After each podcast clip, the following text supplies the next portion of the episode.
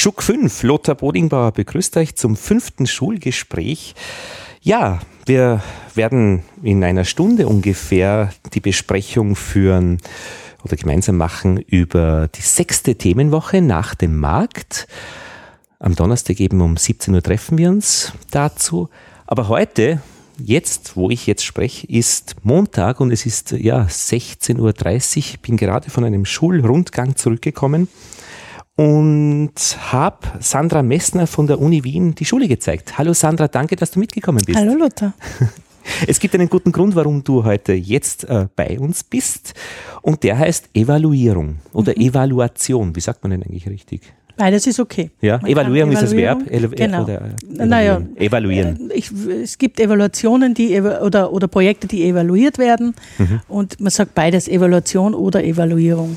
Gibt es eigentlich irgendein äh, besseres Wort noch oder schöneres Wort? Äh, für dieses Quali Ding? Für dieses Ding, für, dieses, für diese Karre? Ähm, also nicht, was es so, aus meiner Sicht, was es so präzise beschreiben würde, mhm.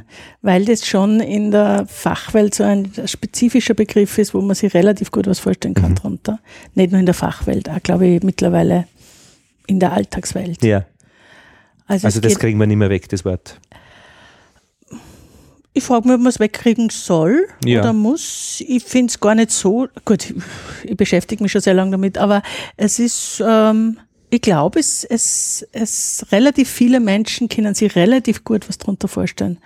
Und darum würde ich es gar nicht so weghaben wollen, weil wenn das schon so etabliert ist, dann hat man weniger Probleme, sie da jetzt einmal grundsätzlich mhm. zu erklären. Und was macht man da eigentlich jetzt letztlich? Man also ähm, im Wesentlichen geht es darum oder oft darum, entweder Prozesse zu ähm, untersuchen, um zu schauen, gibt es Stärken, gibt es Schwächen. Mhm. Es gibt sozusagen mehrere Formen von Evaluationen. Das eine ist, den Prozess zu überprüfen, ist das falsche Wort, zu schauen, ob äh, welche Stärken und Schwächen es in gewissen Prozessen gibt. Mhm. Oder man macht eine finale Evaluierung. Das heißt, dass man schaut, wie war denn der ganze Prozess und wo man sozusagen dann auch in den Prozess nicht mehr eingreifen kann. Es ist hochinteressant, dass du Prozess da jetzt in den Mittelpunkt stellst und nicht das Ergebnis, den Zustand des Erfolgs oder Misserfolgs. Mhm. Mhm. Ist das grundsätzlich so? Prozess äh, stärker als Zustand? Nein, das kann man so nicht sagen. Ver also das Verb besser als praktisch der, das äh, Objekt oder Subjekt. Hm. Es gibt formative und summative Evaluierungen. Huch. Formative Evaluierungen sind Evaluierungen, äh, wo man wirklich im Prozess schaut, nach Veränderungen herbeiführen zu können durch die Evaluierung. Formativ, weil sie ja eingreift und formt. Genau.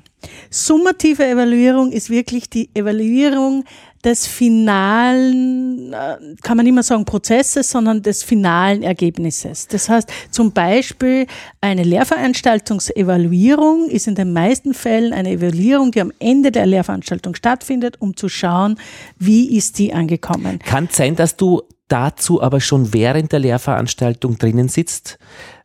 Findet die summative Evaluierung immer zum Schluss statt oder bist du als Evaluatorin mittendrin schon dabei, um dann am Schluss dann doch das